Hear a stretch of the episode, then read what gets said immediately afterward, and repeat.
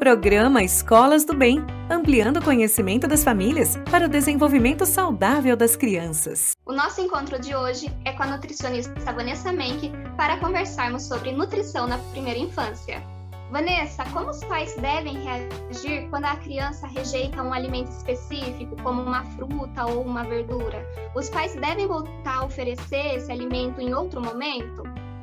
A introdução alimentar, ela deve ser feita com muita tranquilidade, porque as crianças chegam a rejeitar 10 vezes o mesmo alimento e passam a gostar dele depois. Então, forçar a criança a comer, né, ou reagir negativamente a alguma rejeita de alimento nunca vai ser interessante e pode gerar traumas que vão perdurar até a idade adulta.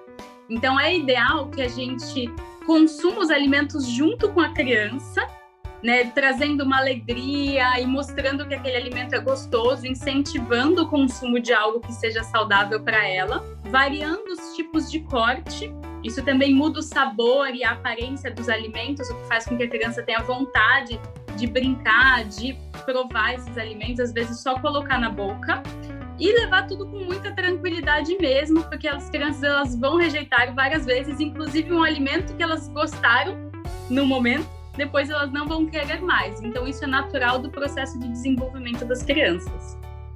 Até o próximo vídeo. Programa Escolas do Bem ampliando o conhecimento das famílias para o desenvolvimento saudável das crianças.